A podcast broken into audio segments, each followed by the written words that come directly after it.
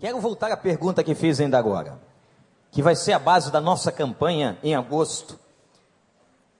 Vamos pensar. Reflexão, gente. Atenção, concentração. O que você faria se soubesse nesse momento que você só teria 30 dias de vida? Estão pensando? Ou estão olhando para mim com cara de bobo? O que você faria se alguém chegasse para você e dissesse: só existem agora mais 30 dias? Eu estou vendo que algumas pessoas aqui neste lugar estão com cara de desespero, olhos arregalados, dizendo: Senhor, não é agora, eu sei que eu vou para o céu, mas não precisa pressa. Não é verdade? Tem gente que tem medo de morrer. A morte desconhecida. E tem pessoas que têm medo. Paulo dizia assim: para mim, o viver é Cristo e o morrer é lucro. Você pode dizer isso essa noite? Se o Senhor te chamar essa noite, você está pronto? Estou hum, sentindo toda a convicção do mundo nesse lugar aqui. Como você viveria se só tivesse 30 dias?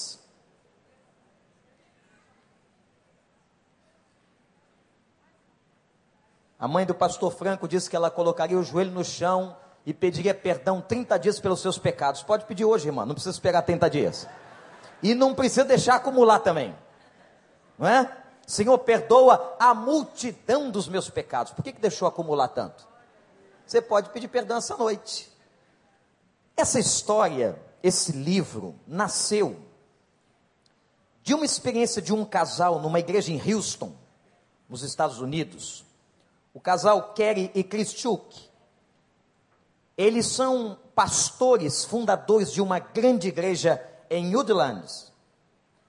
E ele começou a perceber, esta igreja hoje está com mais de 15 mil membros, acompanhando pessoas à beira da morte. Deus colocou no coração deste casal que eles acompanhariam pessoas em processo terminal. E o que eles observaram? Observaram dois tipos de reações. O primeiro tipo de reação: as pessoas entravam em pânico quando elas tinham a possibilidade da morte iminente, quando elas imaginavam que poderiam morrer. Elas entravam em desespero, algumas em fobia, e acabavam abreviando o dia da morte mas outros não.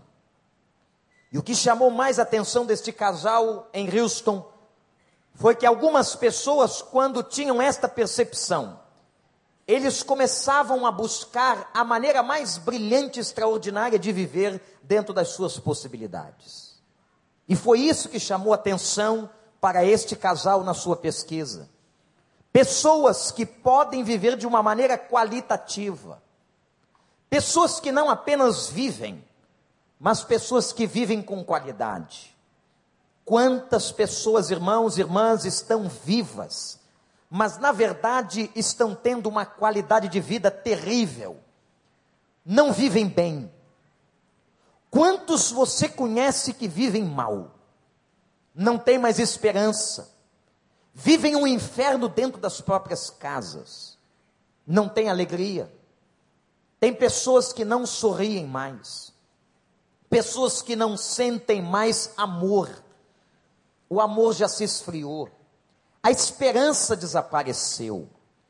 Aí, quando estava lendo a história deste livro e desta campanha belíssima que faremos em agosto, Deus me trouxe ao coração uma expressão de um grande homem de Deus na história, que está no versículo 12 do Salmo de número 90. Abra sua Bíblia.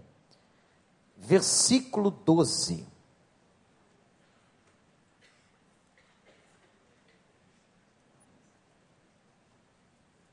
Salmo de número 90.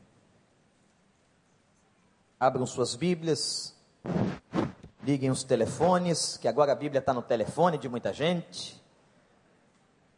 Está no laptop, está no iPad, no iPhone e no iCoração. Salmo 90, 12. Ensina-nos a contar os nossos dias, de tal maneira que alcancemos corações sábios. Na NVI diz assim: ensina-nos a contar os nossos dias, para que o nosso coração alcance a sabedoria. Agora você vai tirar os olhos da Bíblia, vai olhar para cá e vai recitar o texto sozinho. Vamos ver. Ensina-nos a contar os nossos dias de tal maneira que alcancemos corações sábios. De novo, toda a igreja, ensina-nos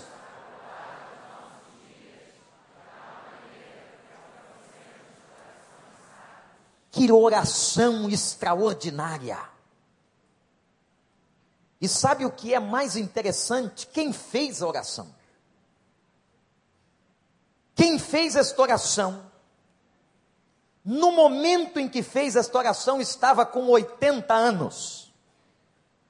A gente olha, e alguns olham para uma pessoa de 80 anos hoje, ironizam, debocham. 80 anos está fazendo biscoitinho para levar para o céu. Está na hora de morrer. Está teimando com a vida. Não. Este homem de 80 anos, que orou desta maneira, foi Moisés.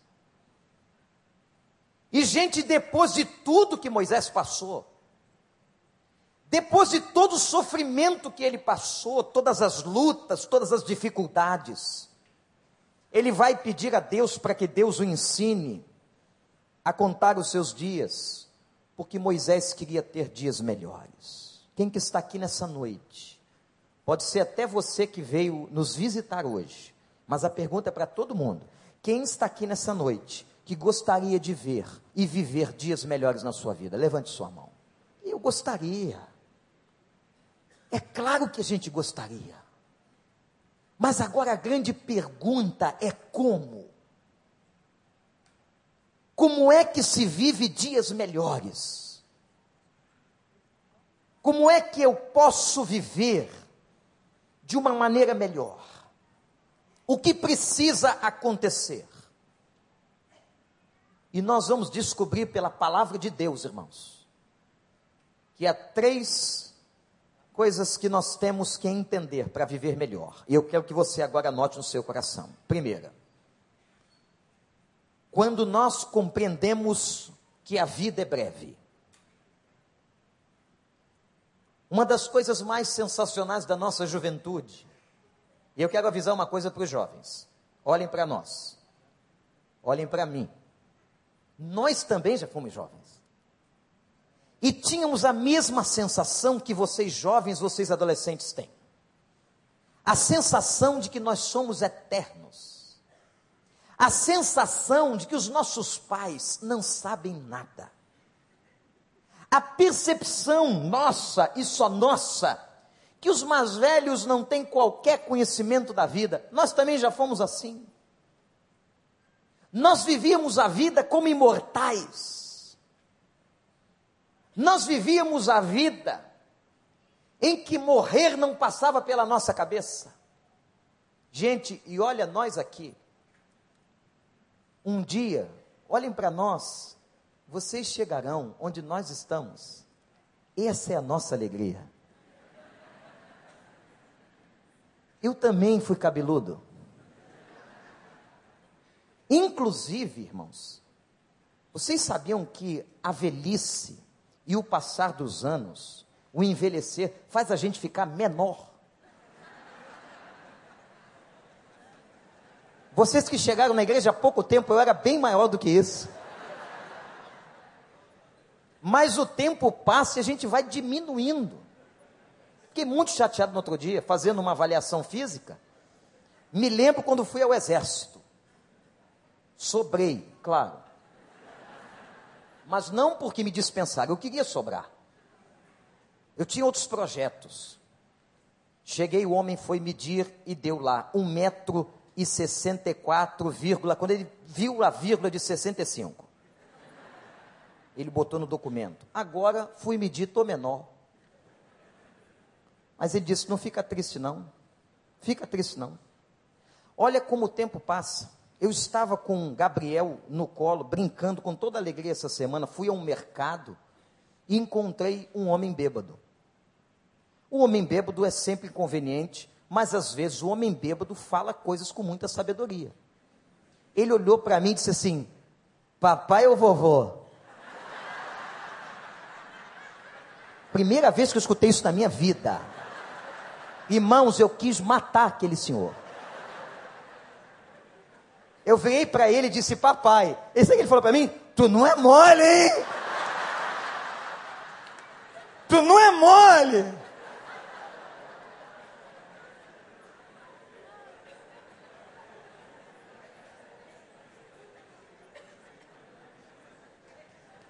Encontrar bêbado na rua é um perigo. Como veio aquela irmã feia, e o bêbado não perdoa e diz: A senhora é muito feia.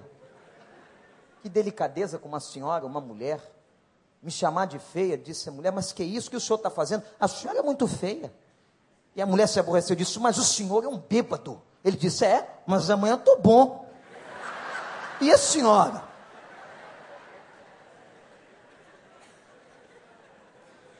brinca com a vida. Quantos estão casados aqui há mais de 10 anos? Levantem suas mãos. Agora olha para o lado e vê com quem você casou. Dá uma olhadinha. E me responda: foi com essa? Foi com esse? Olha para a barriga. Olha para os pés de galinha do olho direito. Dá uma olhada. Olha para a cabeça. E a turma mais velha, para nos consolar, diz assim: Mas agora é que a coisa começou a ficar boa. Isso é mentira. Ô, gente, a gente vai viver melhor quando entender que a vida é breve mesmo. A vida é como um sopro, Tiago diz que é como uma neblina. Uma neblina que logo se dissipa. No outro dia nós tínhamos 10 anos. Talvez você se lembre hoje de passagens da sua adolescência. Como a vida é breve. E o que Moisés estava fazendo quando fez esta oração? Aliás, qual é a oração, igreja? Ensina-nos a contar os nossos dias, corações sábios. Cada dia que você vive não tem retorno. Cada momento que o relógio vai passando, a sua vida não volta atrás. Um dos grandes autores que escreveu sobre a vida disse que a morte é mais universal do que a vida. Porque todo mundo morre, mas nem todo mundo vive. A morte é uma realidade para todos, mas a vida não. Se nós entendêssemos esta brevidade, que a nossa vida é como um conto ligeiro, se nós compreendêssemos, meus irmãos, que a oportunidade de viver sobre a terra passa muito rápido, nós viveríamos diferente a mensagem da transitoriedade da vida. É muito importante para que nós mantenhamos o foco, para que nós entendamos sobre qualidade de vida. E se você quer viver dias melhores, uma pessoa só vai viver dias melhores na sua existência. Preste atenção nisso. O dia que ela compreender que a vida é breve. Sabe por quê, irmãos? Olhem para cá. Porque quando a gente entende que a vida é breve, a gente foca no que é importante. Nós gastamos muito tempo com coisas que não valem a pena. Nós gastamos energia com brigas que não valem a pena. Meu irmão, minha irmã, você casado, Quantas noites de amores nós perdemos nas nossas brigas? Quantas oportunidades de viver melhor. Quantas risadas nós deixamos de dar quando nós não entendemos que a vida é breve. E o que Moisés está ensinando aos 80 anos de vida é que a vida passa ligeiramente. E ele pede a Deus: Pai, me ensina a contar. Ele não está pedindo a Deus que lhe ensine aritmética. Não está pedindo a Deus que lhe ensine somar. Está falando sobre qualificação da vida, sobre brevidade, sobre aproveitar o tempo, sobre remir o tempo. É isso que Moisés está pedindo a Deus, é isso que nós temos que pedir ao Senhor. Mas que nessa noite, e durante a campanha que vamos fazer, o Espírito Santo nos faça entender que a vida é breve e que nós possamos focar naquilo que é mais importante. E, gente, eu tenho certeza que quando você focar isso na sua existência, muita coisa vai para o lixo, muita coisa vai para o ralo, muita coisa que não vale a pena você vai jogar fora, muita coisa que te faz chorar, você vai desistir delas. E você vai focar naquilo que é mais importante. Se você quer ter dias melhores, Primeira coisa que você tem que fazer é entender que a vida é breve. Segunda coisa, anote aí. Busque a plenitude da sua vida. O que é uma vida plena? Uma plenitude de satisfação, de alegria, de amor. E há uma, um fato que depende fundamentalmente de uma vida plena, uma vida que plante bem. Quando nós plantamos mal, nós vamos colher mal. Cada escolha, cada decisão, cada momento, cada hora, cada minuto, cada instante da sua vida que você vai para a direita ou para a esquerda é importante diante de Deus. Um homem e uma mulher plenos, plenos de paz, plenos de satisfação, plenos de qualidade de vida, são pessoas que entenderam que precisam plantar bem. Eu quero perguntar para você sobre esse relacionamento que você está plantando. Eu quero perguntar a você sobre esta amizade que você está plantando, sobre esse dinheiro que você está aplicando, sobre o destino que você está dando às suas decisões. Qual é a plantação e como é a plantação que você tem feito?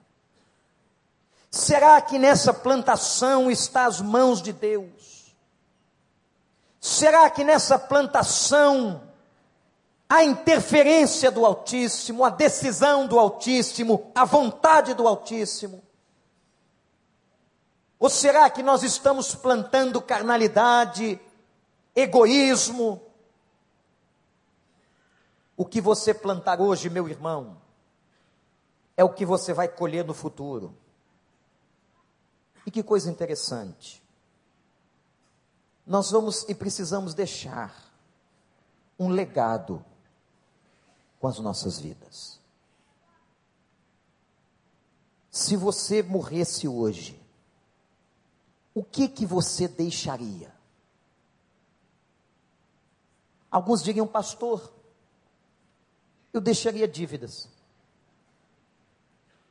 Eu deixaria tribulações. Eu deixaria sofrimento. Ouvi de um velho pastor que uma das coisas que mais lhe impressionavam era ler o obituário de um jornal. E com mais de 70 anos de vida, ele começou a ler e se lembrava de Moisés, porque é nesse mesmo salmo, no verso 10, um pouquinho acima, que Moisés diz assim: A vida do homem é de 70 anos. Alguns, pela sua robustez, chegam a 80. Mas para muitos deles, o que resta é canseiro e enfado. Há uma outra passagem da Escritura que diz assim: Porque eu encontrei, diz o sábio, mais significado na morte do que na vida. Eu encontrei mais hora de reflexão no velório do que na festa. Quando eu penso em legado, eu penso naquilo que eu deixei para as outras gerações ou que eu deixarei para as outras gerações. O que que você vai deixar? Qual é o sentido da sua vida? O que você tem plantado? Sabe o que a gente planta muitas vezes, irmãos? Irmãs, egoísmo. Eu quero viver e ser feliz, é assim que nós falamos. Eu quero achar um amor para me casar, eu quero encontrar um bom emprego para me sustentar, eu quero fazer algumas viagens pelo mundo. Se você nunca fez isso, nunca se casou, nunca viajou pelo mundo, eu quero que você pergunte às pessoas que já fizeram se elas encontraram sentido na vida fazendo isso e elas vão responder a você que não. Que era tudo, como dizia Salomão, como uma bolha de sabão, ilusão, vaidade, egoísmo, centralidade própria. Mas não são essas coisas que trazem para nós felicidade. E há pessoas que fazem assim: eu vou me casar para ser feliz elas colocam no outro toda a sua esperança de felicidade. E quando alguma coisa não vai bem no casamento, elas culpam o outro porque não são felizes. Eu quero dizer a você, pode ser que você não entenda o que eu vou dizer agora, que a felicidade é responsabilidade sua. A felicidade sua não está no outro. Não é o outro responsável pela sua felicidade, mas é você. São as suas escolhas. E quantas dessas escolhas, meus irmãos, jamais pedimos a Deus que nos orientasse? E hoje muitos estão amargando consequências das suas escolhas. O autor deste livro faz uma reflexão tão interessante de quando ele chegou no cemitério e ficou olhando as lápides. Tem uma lápide, não em imagem, mas descrita no livro de Atos sobre a vida de um homem. A lápide é a seguinte: Tendo, pois, Davi servido a sua geração, adormeceu, foi sepultado com seus antepassados e seu corpo entrou em decomposição. Interessante que o maior rei de Israel, o rei mais venerado da história de Israel, até hoje, se você for Israel, lá no monte, na cidade de Davi, está a simbologia de um túmulo. Visitado por centenas e milhares de pessoas que visitam aquele que foi o maior monarca da história de Israel. Mas é o Lucas, o autor de Atos, que diz que Davi, tendo servido a sua geração, morreu, foi sepultado e o seu corpo entrou em decomposição. É Lucas que mostra, meus irmãos, que Davi era um homem como nós. Quando você chega e vê uma lápide em um cemitério, não sei se já passou isso na sua cabeça, na cabeça do autor, na minha cabeça já passaram essas perguntas. Quem foi esta pessoa? Pelo que esta pessoa viveu? O que é que esta pessoa mais amou? Quais foram as paixões na vida desta pessoa? Quais foram suas lutas, suas crises, seus problemas? Quais foram seus arrependimentos? Qual foi o legado que ela deixou? Interessante que este autor diz: Nós não escolhemos a data que estará na lápide do cemitério sobre o nosso túmulo, mas nós podemos escolher as respostas para essas perguntas. Qual é o legado que você tem deixado na sua vida? Se você morresse hoje, quem sentiria falta da sua vida e da sua obra? Quem sentiria falta das suas palavras?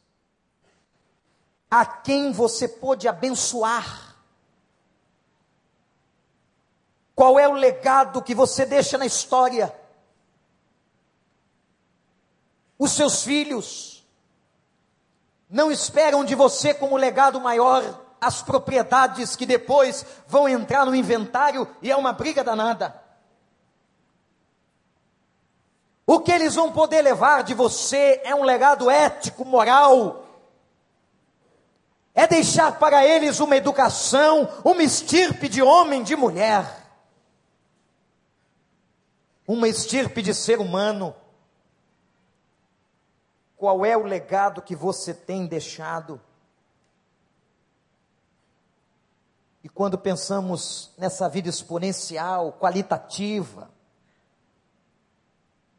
o autor diz para nós assim: vivam apaixonadamente. Tenham sonhos. Olhe para mim, quero perguntar uma coisa a você. Não importa qual seja a sua idade hoje, qual é o seu sonho. Um homem e uma mulher que não sonham mais estão morrendo. Não tem mais expectativas. Vivam apaixonadamente, sonhem. Criem metas, criem alvos. Se maravilhem.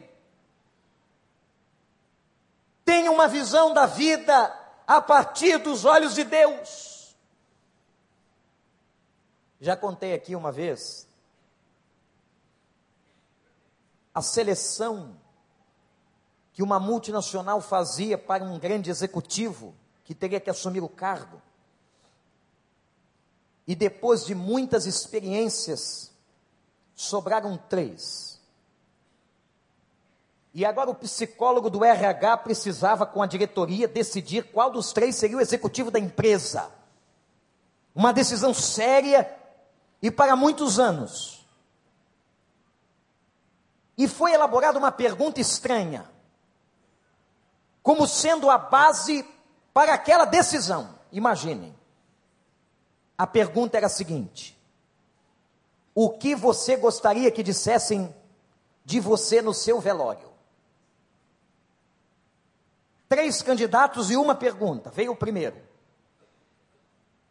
O que você gostaria que dissesse no seu velório? O homem achou estranho e disse: Ah, que eu fui um grande chefe de família. Que eu tive uma boa esposa, cuidei dela, criei bem os meus filhos. Muito bem. Entrou o segundo homem para a entrevista e perguntaram a ele a mesma coisa: O que você gostaria que dissesse no seu velório? E diz que eu fui um grande profissional. Trabalhei muito, galguei etapas e pude deixar muitas coisas aos meus subordinados. Veio o terceiro homem e perguntaram a mesma pergunta: O que você gostaria que dissessem no seu velório? O homem olhou e respondeu o seguinte: Que olhem todos para o meu caixão e digam: Olha lá, está se mexendo. Qual dos três foi contratado? O terceiro. Vai ser otimista sim no céu. Qual é a visão que nós temos da vida, da motivação para viver? Eu quero dizer aos irmãos desta noite, em nome de Jesus, vivam apaixonadamente, busquem os seus sonhos e tenham certeza que Deus está neste negócio, em nome de Jesus. Amem completamente. Gente, quanto tempo a gente perde na nossa família, com os nossos amigos. Ah, se eu pudesse voltar no tempo, gastar mais tempo com os meus amigos que hoje eu não vejo mais. Se você pudesse voltar atrás, nós não podemos, mas nós podemos fazer uma coisa: atenção. Nós podemos cuidar das pessoas que Deus nos deu hoje. Amém. Você pode investir nas pessoas que Deus colocou diante da sua vida. Você pode amar essas pessoas, gastar tempo com elas. Meus irmãos, a gente vive correndo. E corre para lá e corre para cá e sobe e desce. Às vezes a gente não sabe nem para onde está indo. Eu já vi pessoas aqui dentro da igreja que é muito interessante. Elas correm pelos corredores. Para onde elas estão indo? Ninguém sabe. Nem elas. Na ponta direita do templo, vai para a ponta esquerda do templo. Vem para o meio do campo. Aliás, não fala em campo hoje. Porque nós vivemos numa ansiedade tão grande que nós perdemos qualidade de sentarmos com uma pessoa, de investirmos em gente que a gente ama, que a gente tem tão pouco tempo. Você passa oito horas no trabalho, oito horas você dorme, teoricamente, e as outras oito horas, para completar 24, você faz um monte de coisa. Nós não temos tempo de qualidade para viver com as pessoas. Eu quero dizer a você: ame apaixonadamente as pessoas que Deus colocou na sua vida e no seu caminho. Viva com humildade porque se há uma pessoa que ninguém suporta, e eu sei que aqui na igreja essa noite não tem ninguém assim, é uma pessoa de nariz em pé. Ninguém gosta de um sujeito, de uma mulher de nariz em pé. Que a gente possa entender que nós somos iguais. Deixar de sermos pessoas centradas em nós mesmos mas pessoas que estão prontas a compartilhar, a viver, a dar de si com humildade. E o autor diz uma frase interessante, talvez muito difícil de ser cumprida, mas ele diz: viva sem arrependimento. Que você viva de uma tal maneira que você não precise se arrepender de nada que você deve fazer. E por fim, uma pessoa só vai ter dias melhores. Não apenas quando escolher viver na sua plenitude, não apenas quando entender que os dias são breves, mas quando Deus está presente. O homem do século 21 excluiu Deus da sua vida. Nós estamos aqui, esse tempo está cheio, mas nós não somos a maioria. Sabe onde está a maioria agora?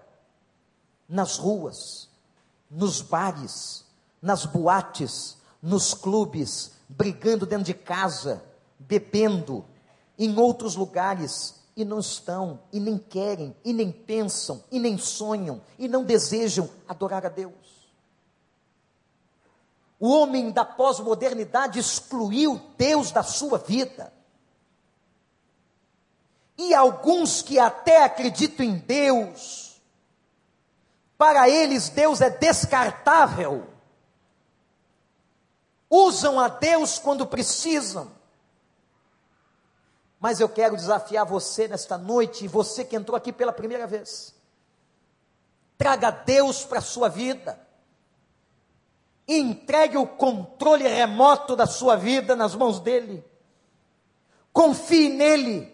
Entregue a sua agenda, entregue o seu futuro, entregue as suas esperanças, traga Deus para o centro da sua vida. Aqueles que trazem Deus para o centro da sua vida conseguem viver com qualidade e costumam entender o significado da vida, gente. Como diz Pedro na sua carta, vivam com temor durante todos os dias de suas vidas. Vamos repetir o versículo de Moisés: ensina-nos a contar os nossos dias de tal maneira que alcancemos corações sábios. Primeiro, a vida é breve. Segundo, viva com qualidade. E terceiro, Deus tem que estar presente. Você quer ver uma pessoa que tem os olhos para a vida a partir de Deus? É outra vida. Olhar a vida do ponto de vista, da perspectiva de Deus é diferente. Aqueles que não têm isso se desesperam, afligem o seu espírito, não entendem as lutas. Meus irmãos, a vida não é fácil.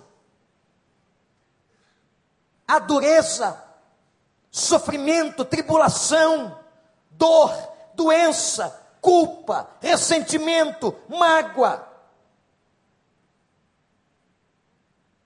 E a gente só pode passar por essas coisas olhando a vida do ponto de vista de Deus. Você que está em qualquer lugar deste mundo assistindo o culto pela internet, quando nós olhamos a vida do ponto de vista de Deus, nós olhamos para o sofrimento, olha para mim, e nós dizemos para Ele: Você não é e não será o fim da minha vida.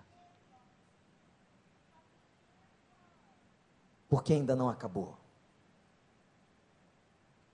O fim da vida de um homem e de uma mulher temente a Deus já está escrito. Sabe qual é? O fim de um homem de uma mulher de Deus, na palavra, é um fim de vitória, é um fim de convicção. Mas certa vez ensinando os discípulos, Jesus disse: Vocês querem obter a vida e a vitória, perseverem. Como é que Paulo perseverava? Depois de um dia de dor, de sofrimento, de ter apanhado muito, açoitado e humilhado diante das pessoas, é jogado na prisão e o homem canta. E canta louvores a Deus com seu companheiro de cela. Imagina comigo Paulo e Silas cantando os cânticos que cantamos esta noite, só que não tinha instrumento, não tinha back vocal, não tinha afinação. Cantavam na masmorra da cadeia, naquela cadeia infestada, podre, naquela cadeia governada pelos romanos que subjugavam as pessoas.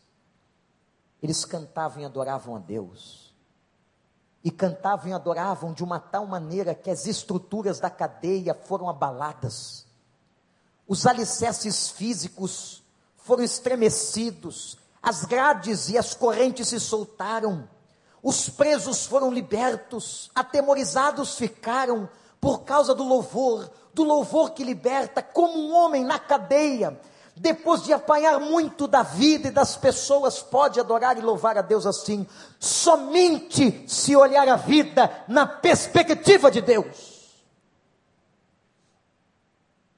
Por isso eu queria que você olhasse hoje, agora, nessa noite, para todos os problemas que você tem, e que você dissesse a cada um deles: Isso não é o fim. O meu futuro está garantido. A minha vitória é inquestionável.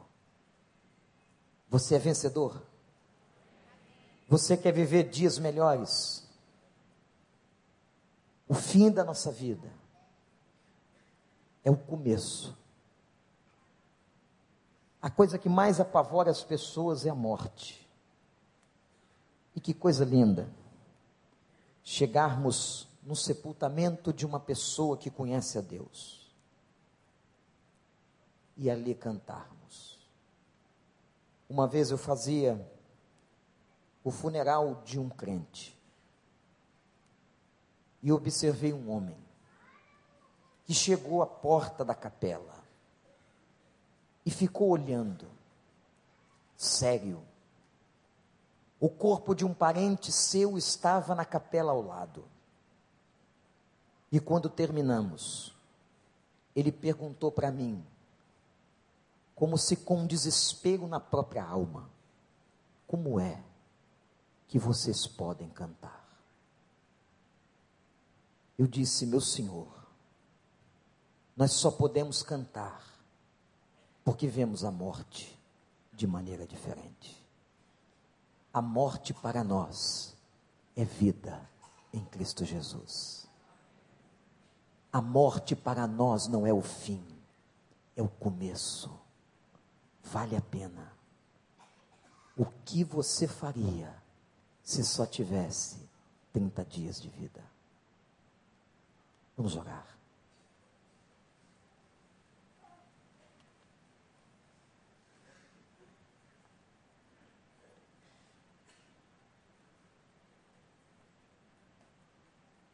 Queria que você fizesse um balanço e sondasse o seu coração. Sonde. A pergunta dessa noite é o que você tem feito da sua vida? Você tem sido um homem, uma mulher que vive em qualidade? Deus está presente nos teus negócios? Você tem vivido amor. Você tem amado aquelas pessoas que Deus tem colocado diante de você de maneira intensa e total. Você tem focado a sua vida, meu amigo, meu irmão, minha irmã, naquilo que é mais importante. Talvez muitos de nós estejamos gastando nosso tempo e perdendo nosso tempo com coisas erradas. Muitos de nós estão perdendo a oportunidade de saborear a vida. Muitos de nós estão perdendo a oportunidade de entender que a vida é breve. E que temos que viver a sua plenitude hoje. E que temos, meus irmãos e irmãs, que plantar bem e que temos que colocar a nossa vida naquilo que vale a pena. Mas talvez hoje você chegue à conclusão que a sua vida não tem sido assim. Você que entrou aqui que nos visita, você, meu irmão, minha irmã, talvez você possa dizer, pastor, a minha vida está tão atribulada. Eu queria tanto ter essa visão de Deus. Eu queria tanto experimentar essa vida de qualidade. Eu tenho chorado tanto. Eu tenho só experimentado a tristeza. Eu não tenho celebrado, pastor. Eu não tenho tido ações de graças nos meus lábios. Eu tenho apenas sofrido. Eu tenho apenas voltado a minha vida para coisas que não vale a pena. Eu tenho tido tantos problemas de relacionamento. Eu não sei qual é a sua questão. Mas eu queria dizer a você, chamar você nesta hora, nessa noite, a que você tivesse qualidade. Que você trouxesse Deus para o centro, para o centro da sua existência. E que você pedisse a Deus, Pai, ensina-me a contar os meus dias. Esteja presente neles. Ó oh, Deus, salva-me dos meus sofrimentos. Peça a Ele, meu irmão, minha irmã, salve-me das minhas dores traz alegria no meu coração. Senhor, coloca um cântico novo nos meus lábios. Eu não tenho cantado mais. Eu já me sentei na beira do rio e pendurei minha harpa nos salgueiros. Ó oh, Deus, eu quero voltar a cantar. Eu quero voltar a ter alegria. Nessa noite, em nome de Jesus do Deus que está presente aqui. Se existe alguém entre nós, algum irmão, alguma irmã, ou até algum visitante, alguém que está aqui, ou você que está na sua casa ou no seu escritório vendo este culto, que você gostaria de fazer a mesma oração de Moisés, que você Nesta noite posso dizer a Ele, Pai, eu quero ter qualidade na minha vida. Eu quero ver a vida com a tua perspectiva, eu quero voltar a sorrir. Eu quero que o Senhor enxugue dos olhos toda lágrima, eu quero ver. Eu quero sonhar os teus sonhos. Se há alguém aqui nessa noite que o Espírito Santo agora toca o coração, eu quero orar por você. Levante sua mão onde você está em nome de Jesus. Levante bem alto, graças a Deus. Graças a Deus, graças a Deus. Levanta bem alto a tua mão, lá atrás, graças a Deus. Graças a Deus, graças a Deus, graças a Deus. Bem alto, Deus está vendo, é eu, você e o Senhor. Graças a Deus, Deus abençoe a senhora, Deus abençoe, Deus abençoe, Deus abençoe, Deus abençoe, Deus abençoe, lá atrás, Deus abençoe. Graças a Deus, louvado seja o nome do Senhor. Eu queria que toda a igreja agora em oração ficasse de pé. Antes de orar, nós vamos cantar. Vem cá, pastor Júnior. Há uma letra que será projetada, que é uma letra profundamente reflexiva. Gente, eu queria sair daqui e clamar pela vida de todos, todos que levantaram suas mãos, mas foi tanta gente. Eu quero pedir a todos, e Deus sabe quem foi, que levantou sua mão, que vem aqui à frente. Nós queremos clamar por você. Os pastores vão orar pela sua vida. Pode sair do seu lugar e vir. Isso, pode vir o senhor. A senhora, lá atrás, aqui à minha esquerda, lá do outro lado. Pode vir. Eu vou esperar você chegar. Você que fez esta oração, Senhor, ensina-me a contar os meus dias traz qualidade ao meu viver. Sai do seu lugar agora, correndo, vem, enquanto nós estivermos cantando. Cheguem para cá, podem chegar bem para pertinho aqui, podem chegar para cá. Fiquem bem próximo aqui deste cálice de oração. Podem vir. Deus abençoe. Muitos visitantes, graças a Deus. Pode vir. Cheguem para cá, cheguem bem para cá. Cheguem para cá. Os conselheiros da igreja, caminhem para cá. Eu quero ver essas pessoas ladeadas de irmãos e irmãs. Vem, vem. Glória a Deus jovens, homens, mulheres, senhoras, você, meu irmão, minha irmã, vem, enquanto a igreja glorifica. Você quer encontrar significação? Você que só tem chorado, vem correndo. Vem pedir a Deus para te dar um significado de vida. Para Deus enxugar dos olhos toda lágrima. Vem. Vem. Eu sei. Deus te ama. Deus te ama. Algum homem aqui, por favor, com esse senhor. Um conselheiro da igreja. Aqui. Prostro-me diante da cruz, vejo o sangue de Jesus. Nunca houve. Nunca houve amor assim. Vamos cantar com a nossa alma sobre a morte. Vem, vem correndo. Graças a Deus. Vem, tá faltando você, vem.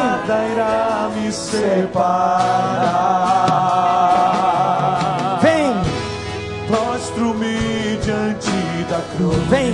Vejo sangue de Tua vida está sem significado. Deus abençoe.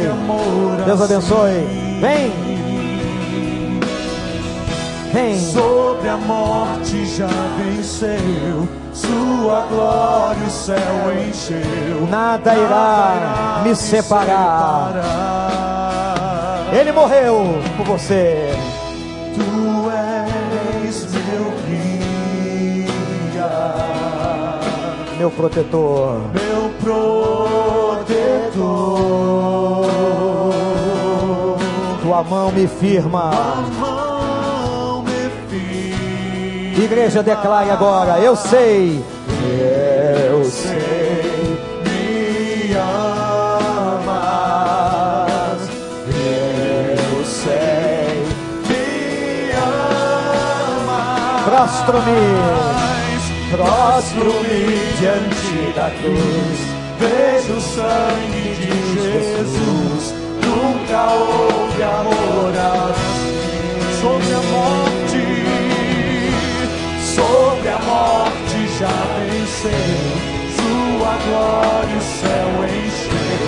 Nada irá me separar. Prostro-me diante da cruz, Senhor. Prostro-me diante da cruz, vejo sangue de Jesus. Jesus nunca houve amor assim. Aleluia. Sobre a morte já venceu. Sua glória o céu encheu, nada irá me separar. Sabe o que aconteceu? O véu rasgou. rasgou, o caminho abriu. Igreja, diga isso ao Senhor.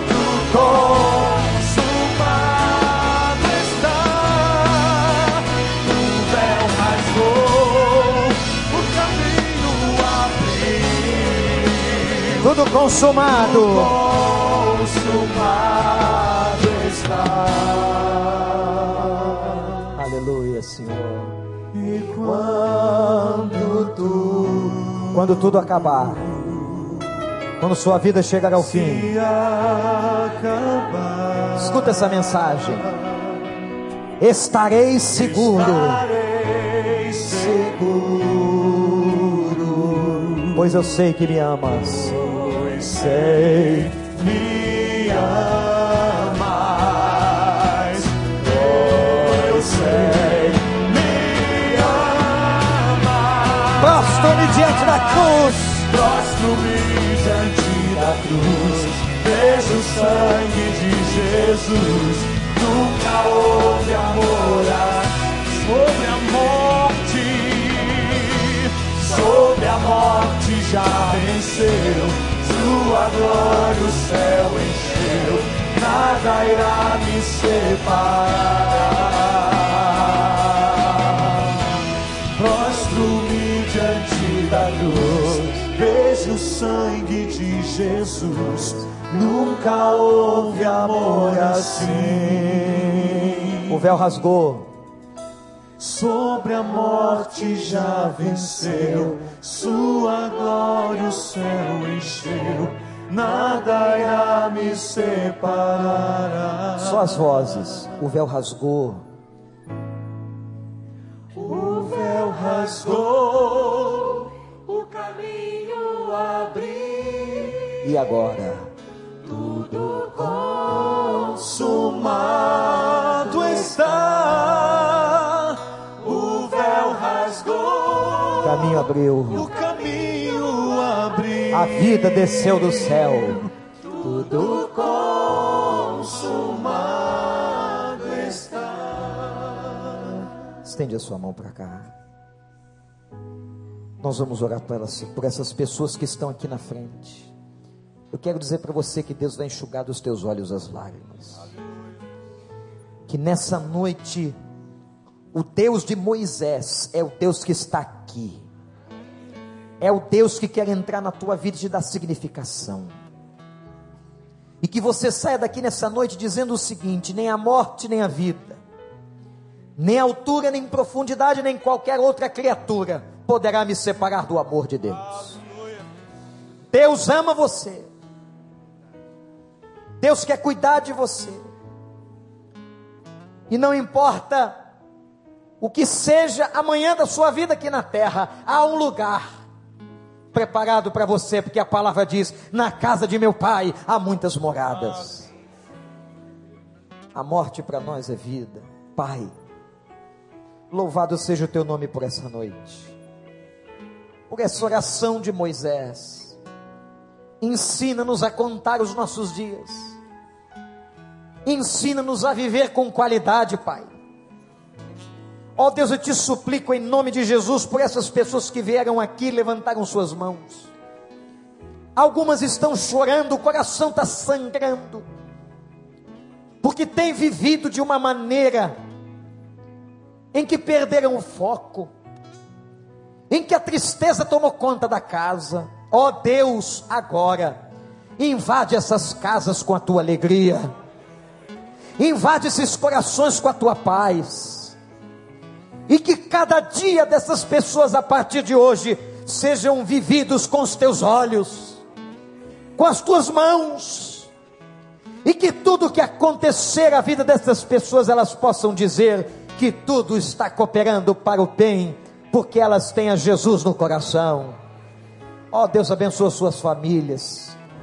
Que nesse momento o Senhor esteja sepultando as decepções, sepultando as mágoas, os ressentimentos, Quanta gente aqui foi abandonada por alguém, foi desprezada, está com a sua estima pisada. Eu te suplico agora, ó Pai de amor, que o Senhor abrace-as em nome de Jesus, com teu carinho, porque o véu do tempo rasgou e o amor desceu, e o Senhor nos ama, e nós temos certeza.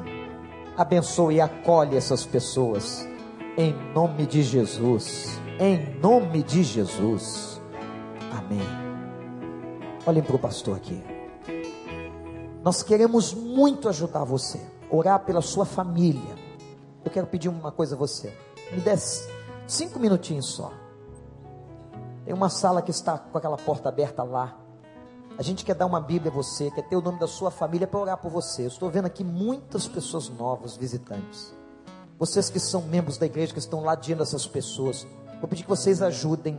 Eu vou pedir que todos que vieram aqui, que pudessem sair por este corredor com o pastor Tiago, ele vai orientar ali, vai tomar seu nome. Se tem algum parente que quer vir junto, pode vir, não há problema. Pastor Júnior, vamos cantar o estribilho enquanto vocês estão saindo. Podem vir todos.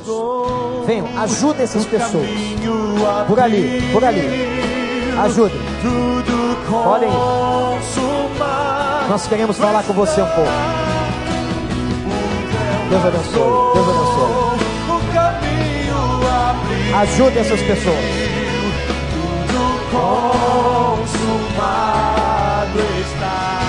Isso, isso, graças a Deus. Deus abençoe. Isso. Deus abençoe esse casal aqui, ó. Glória a Deus. Deus abençoe a senhora. Deus abençoe esse senhor aqui. Isso. Que coisa linda. Todo o povo de Deus de pé. Nada irá me ser. O véu rasgou, todos juntos. O véu rasgou. O caminho abriu.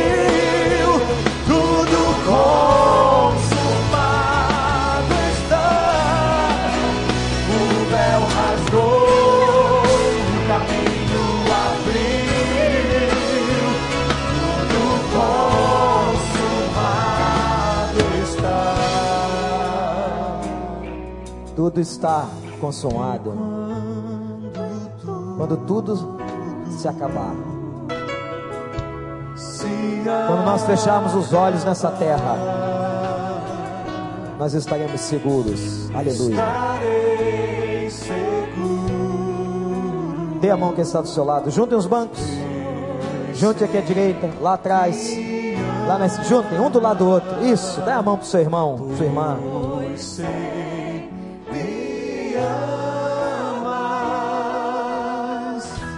Prostro-me diante da cruz, vejo o sangue de Jesus. Nunca houve amor assim a morte já venceu. Sobre a morte já venceu, sua glória o céu encheu, nada irá me separar. Repete comigo, Senhor, ensina-me a contar os meus dias, para que alcance um coração sábio. De novo, Senhor, ensina-me a contar os meus dias para que eu alcance um coração sábio. Hoje foi um dia de festa nesta igreja, um dia de celebração, de decisões, de edificação, de vitória